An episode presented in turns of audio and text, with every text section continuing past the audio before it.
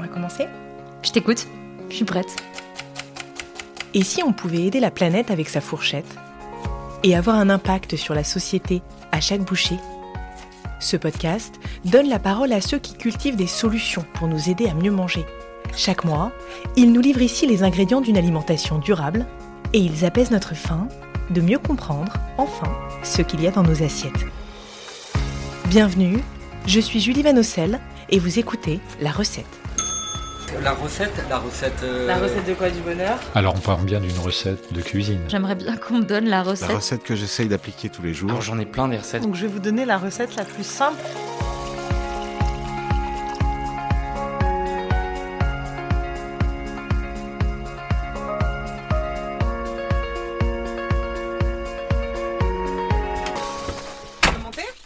Un tiers. Un tiers, c'est ce que représente en moyenne la part des biodéchets dans nos poubelles. Les biodéchets, vous savez, ce sont les épluchures, les restes de nourriture, le marc de notre café ou nos sachets de thé.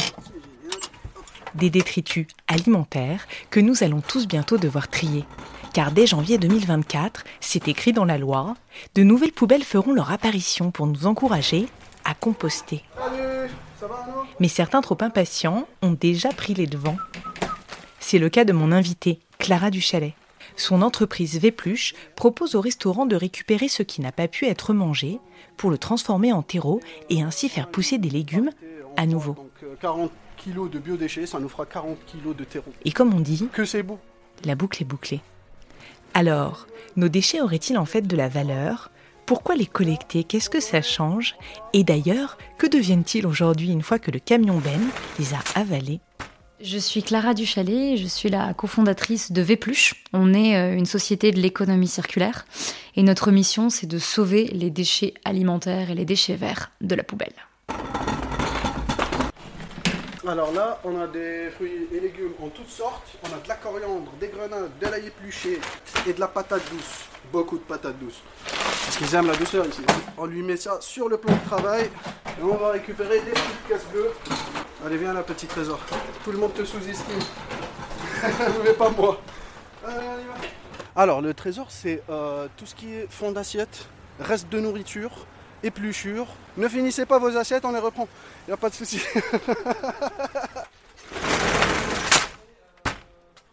Bonjour Clara, Bonjour Julie.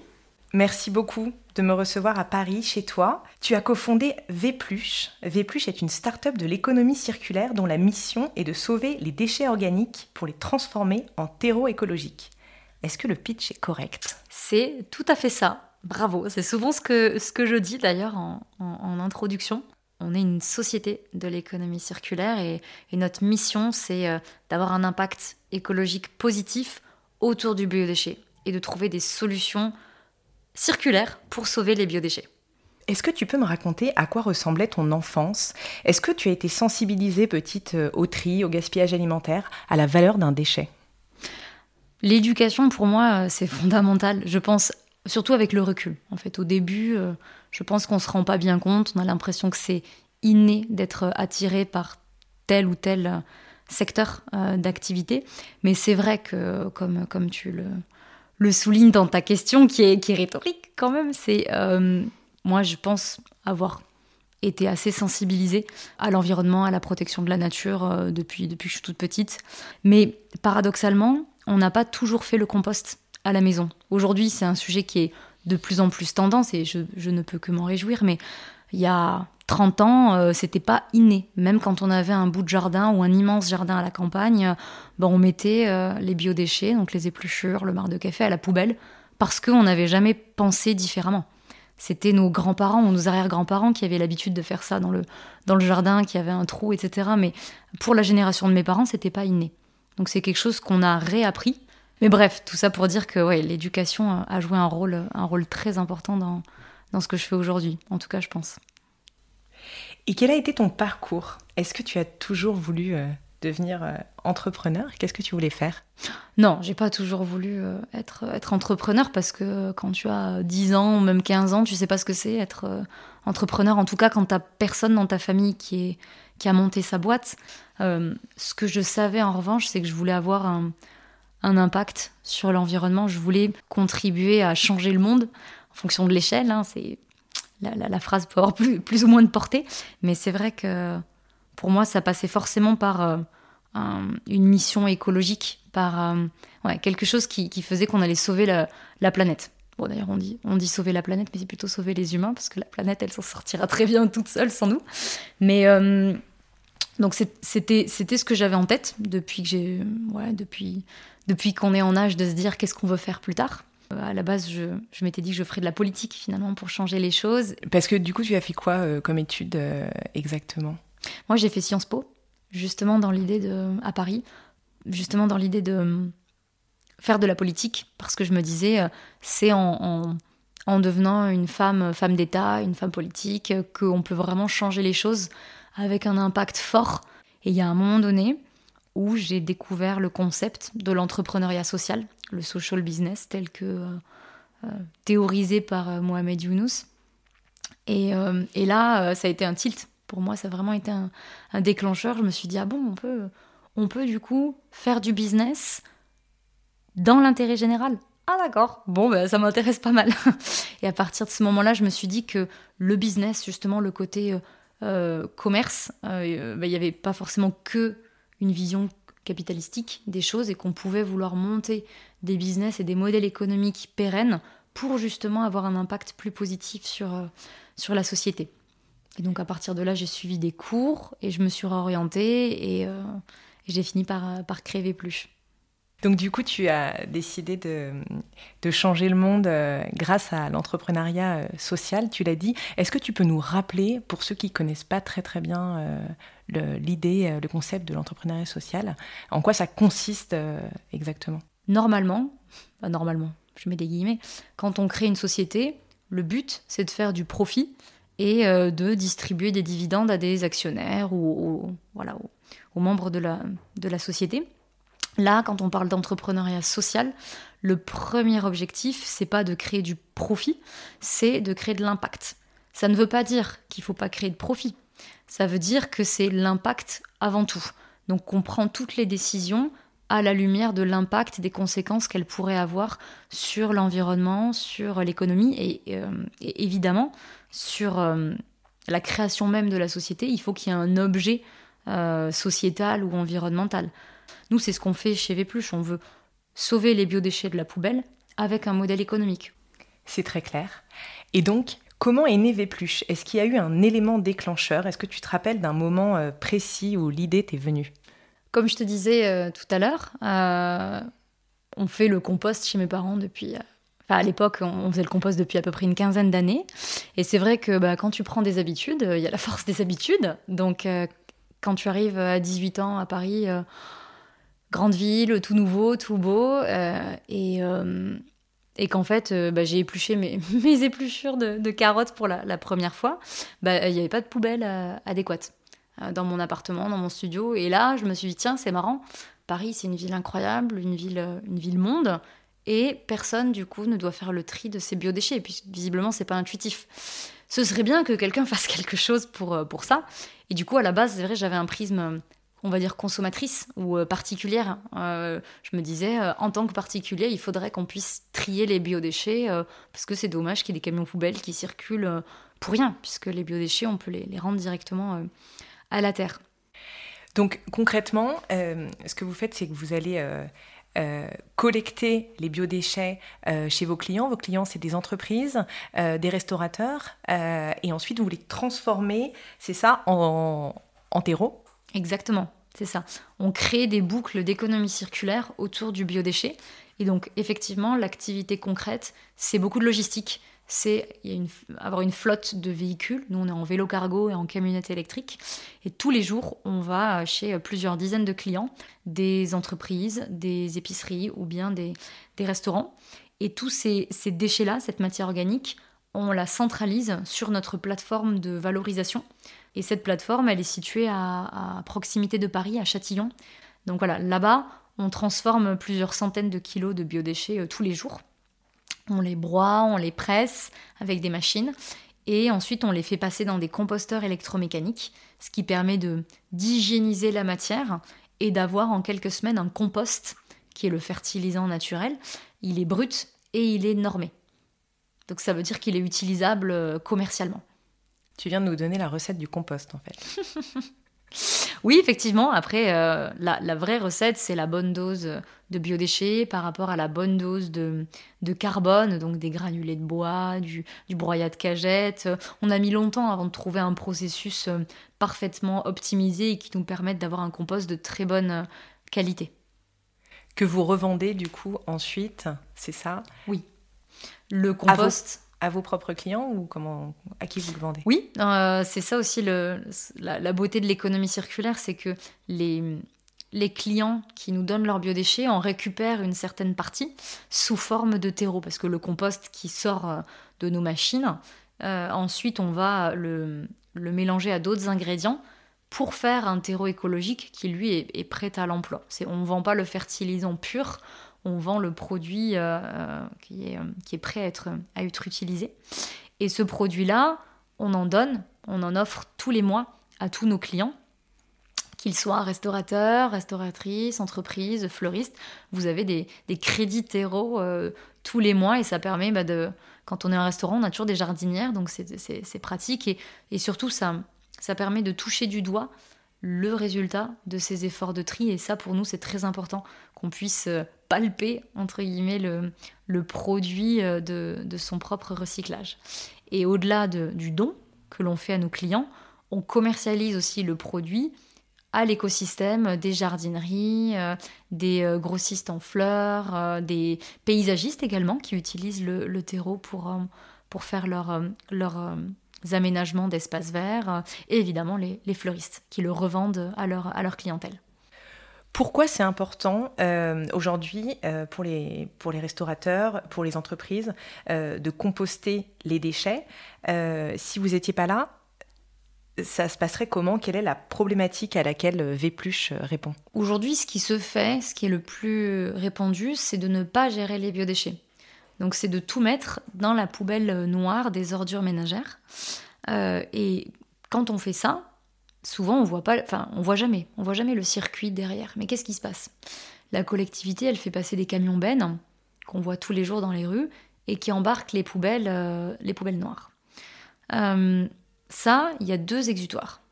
Soit c'est incinéré, donc ça part dans des, bah, gros fours en fait qui vont cramer les poubelles et cramer du biodéchet, c'est contre-productif, parce que l'incinérateur, ce qu'il aime le plus cramer, c'est du plastique.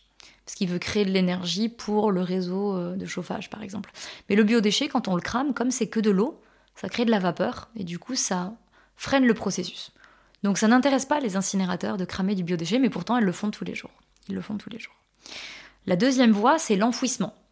On a tellement de poubelles, on fait tellement peu de réduction en amont qu'on ne sait plus quoi faire de nos poubelles. Et tout le monde n'a pas un incinérateur, sachant que l'incinérateur, c'est même pas la solution idéale. Hein. Mais du coup, on enfouit les poubelles dans des grandes cuves, euh, dans des espaces euh, loin des villes en général. Et là, ben, les poubelles, euh, on n'en fait rien. les jus se dégagent des poubelles et ces jus-là vont par exemple polluer les nappes phréatiques qui sont en dessous. Les biodéchets qui fermentent dans les poubelles parce qu'il n'y a pas d'aération ou quoi, c'est vraiment on pose la poubelle, ben, ça crée du méthane. Le méthane, c'est un gaz super mauvais pour l'atmosphère s'il est à l'air libre. C'est un gaz qui vient de 5 fois plus euh, mauvais pour l'atmosphère que le CO2. Donc euh, ça aussi, c'est contre-productif. Hein. Les, décharges à ciel ouvert, euh, c'est bon, bon pour, pour personne.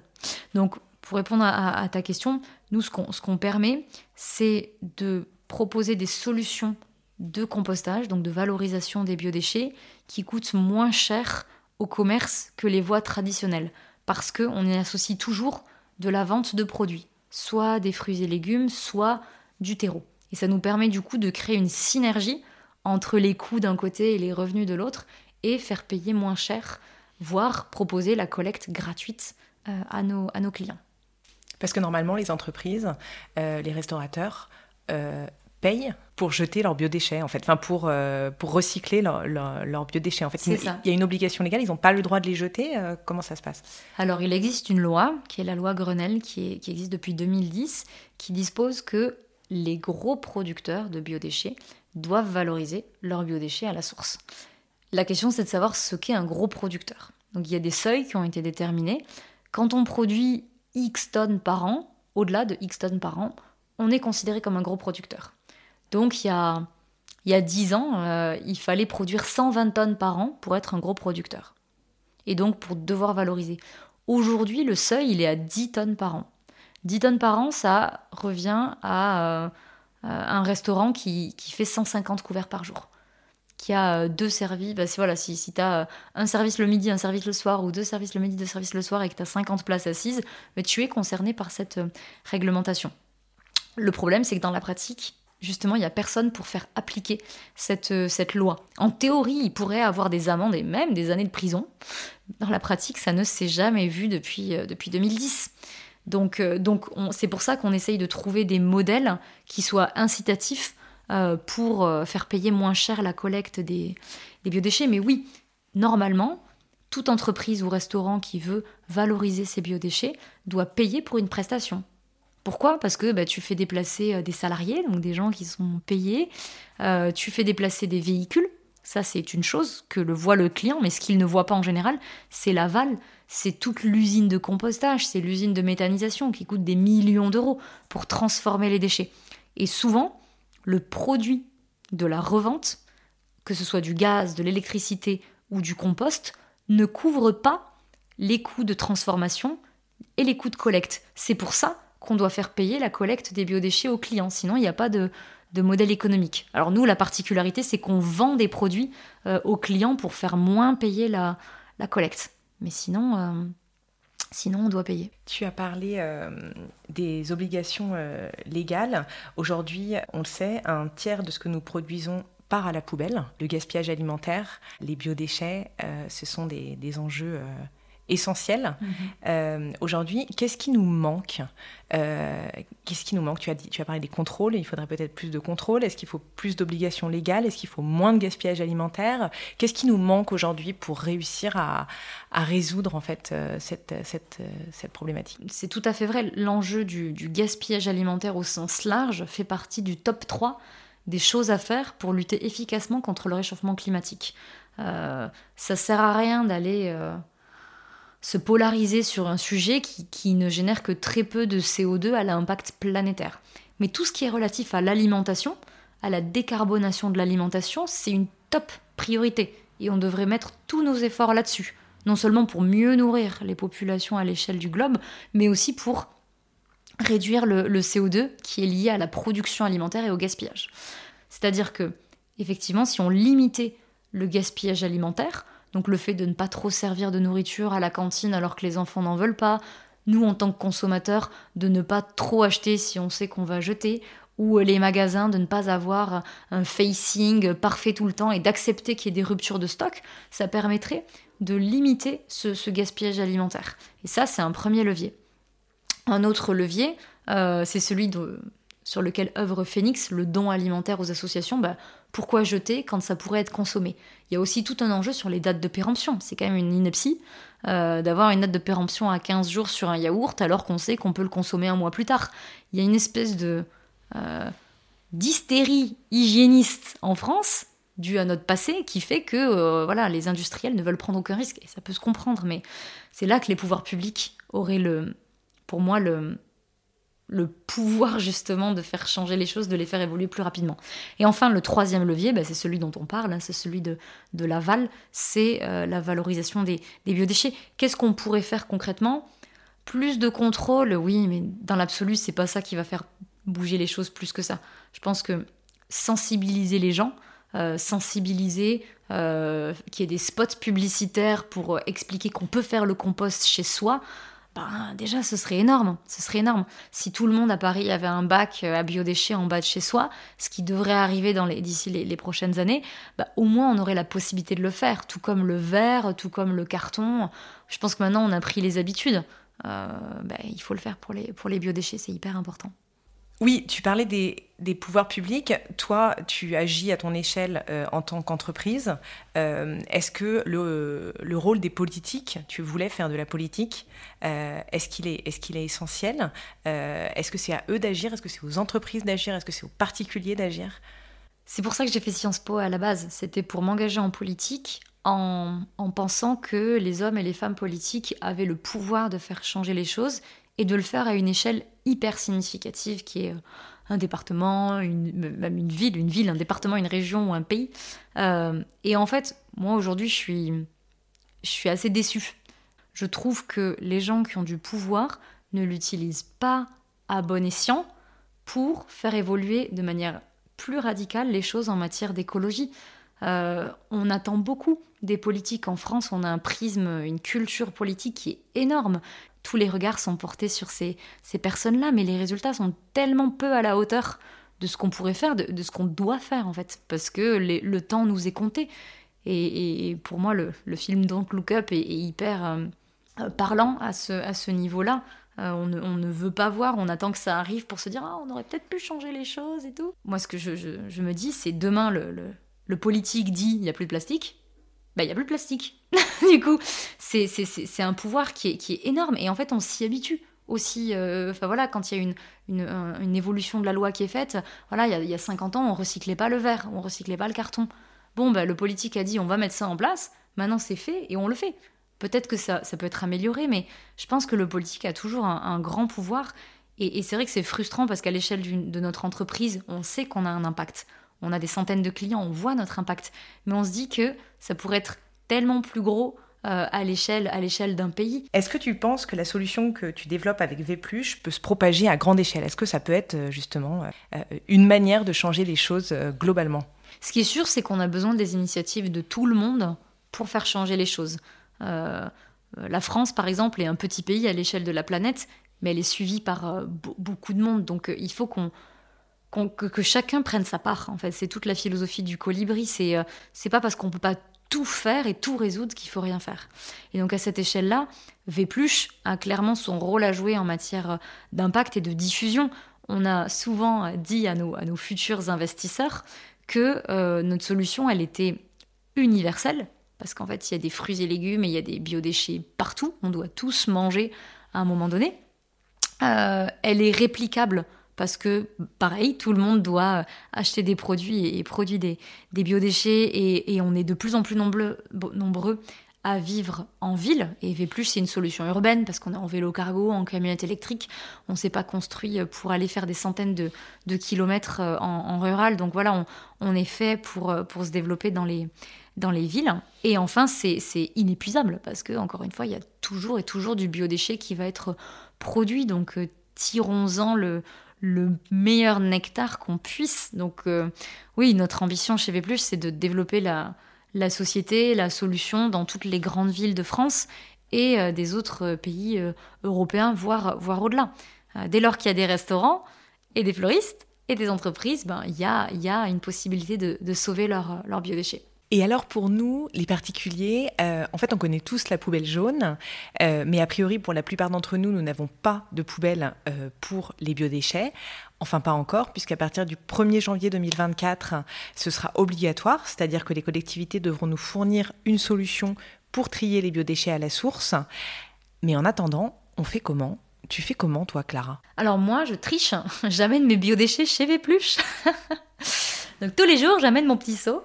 Euh, au bureau parce que bah, là-bas, je sais qu'on va, on, prend tout en plus. Ah, oui, le gros avantage, c'est que quand le tri des biodéchets sera mis en place, nous, ce qu'on fait déjà chez Vpluche, c'est d'être capable de prendre tous les biodéchets, que ce soit des agrumes, de la viande, des croûtes de fromage, toutes les choses qu'on vous dit de ne pas faire dans un compost de jardin. Bah, dès lors que c'est un professionnel qui le fait, bah, on, peut le, on peut tout prendre en charge. Donc comment faire aujourd'hui? Il y a plusieurs pistes. Si vous habitez à la campagne, euh, et que vous avez un jardin, c'est super simple. Euh, il suffit d'avoir quatre planches et, de, commencer à poser ces biodéchets à même le sol et de faire un système de lasagne. Une couche de biodéchets, une couche de sec, de brun, donc euh, du, carton, des boîtes d'œufs. Et cette technique des lasagnes va, faire que le, le, compost se crée lentement, au bout de plusieurs mois, mais ça finit par se créer en accord avec les, les bactéries de la terre qui vont remonter, etc. Donc, solution la plus facile on va dire, quand on a un jardin.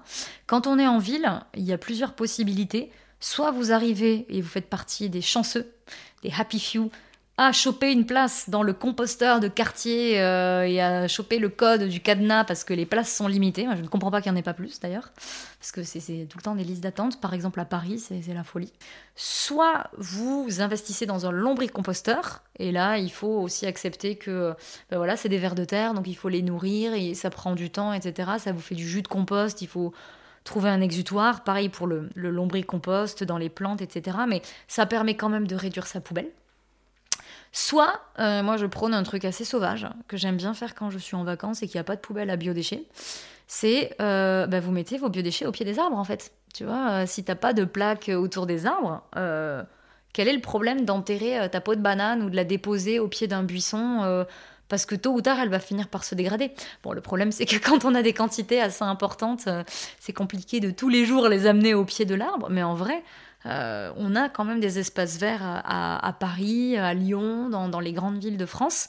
Mais euh, je suis d'accord qu'il faut être assez euh, ingénieux et imaginatif pour vouloir aujourd'hui sauver ces biodéchets en France et ça devrait pas être normal. et tu as dit un truc très intéressant, on ne peut pas mettre n'importe quel biodéchet dans le compost. Il y a des biodéchets interdits Alors, non, c'est pas c'est pas interdit.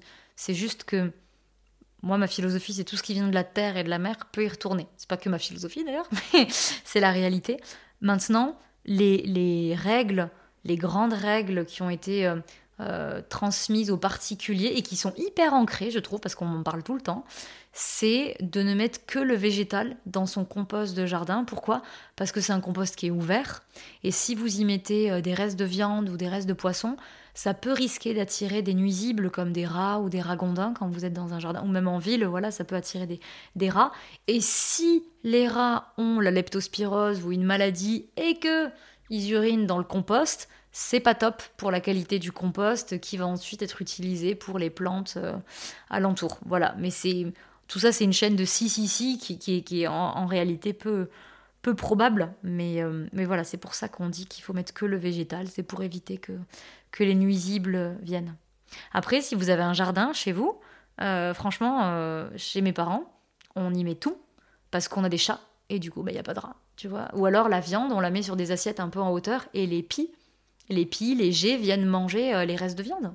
Donc on peut toujours trouver des, des, solutions. Et encore une fois, si on n'en a pas, bah, on enterre au pied de l'arbre et la nature fait le reste. De quoi es-tu le plus fier aujourd'hui, Clara? C'est hyper dur comme question. Euh, je pense que je serai fière euh, dans dix ans, quand j'aurai vraiment euh, le recul pour me rendre compte de, ce qu'on a fait et de ce que j'ai fait. aujourd'hui, c'est un peu difficile parce que j'ai la tête dans le guidon, mais aujourd'hui, ce qui me rend le plus fière et ce qui me donne envie de me lever le matin, c'est contrairement à ce qu'on peut penser, c'est pas forcément l'impact et les kilos de biodéchets qui s'accumulent, c'est l'équipe. L'équipe qu'on a construite autour de ce projet de, lutte contre le gaspillage des, biodéchets. Euh, c'est euh, les gens qu'on a recrutés, qu'on a formés, qui sont très engagés, autant que les fondateurs, euh, dans, le projet et qui, qui vraiment mettent toute leur énergie, corps et âme pour, pour développer Vépluche. Et ça, c'est vrai que c'est une joie inexprimable d'avoir ces, ces personnes autour de nous. Est-ce que tu crois, Clara, qu'on peut changer le monde en mangeant? Mais c'est sûr c'est sûr qu'on peut changer le monde en mangeant. Moi, je mange pas de viande. Bon, j'avoue, j'exagère. J'ai un peu remis de viande dans mon alimentation, mais toujours de la bonne viande chez le, chez le boucher. Tu vois, jamais, plus jamais de steak euh, du supermarché. Ça, je pense que c'est un vrai levier, euh, à la fois pour les, éleveurs qui font les choses correctement euh, en France et ailleurs, et aussi pour notre santé et pour la planète. C'est arrêter de, manger autant de viande et réduire les quantités de, de tout euh, ce podcast s'appelle La recette. Clara, ça évoque quoi pour toi la recette? Quelle recette voudrais-tu nous donner? Ou aurais-tu aimé qu'on te donne peut-être? Il y, a, il y a mille facettes dans ta question. Ça pourrait être une recette alimentaire, une recette d'entrepreneuriat. Euh. C'est exprès. C'est exprès. C'est malin. Euh, la recette que j'aurais aimé qu'on me donne. Moi, en vrai, j'aimerais bien qu'on me donne la recette du caviar d'aubergine parce que je suis nulle à ça. J'ai essayé plein de fois et c'est à chaque fois un échec. Donc, qui a une bonne recette de caviar d'aubergine, une bonne technique de cuisson? Parce que moi, je, je n'y arrive pas. voilà, c'est ma demande aujourd'hui. Ok. Merci beaucoup Clara. Merci à toi Julie. Je te souhaite plein de beaux projets avec Vépluche. Et je te souhaite plein de belles recettes avec ton podcast. Merci pour votre écoute. La recette est un podcast indépendant, alors si vous voulez le soutenir, n'hésitez pas à laisser un commentaire ou à vous abonner sur votre plateforme d'écoute préférée pour être notifié des prochains épisodes. Et surtout, si vous avez aimé celui-ci, parlez-en autour de vous, cela permettra de faire connaître le podcast. Merci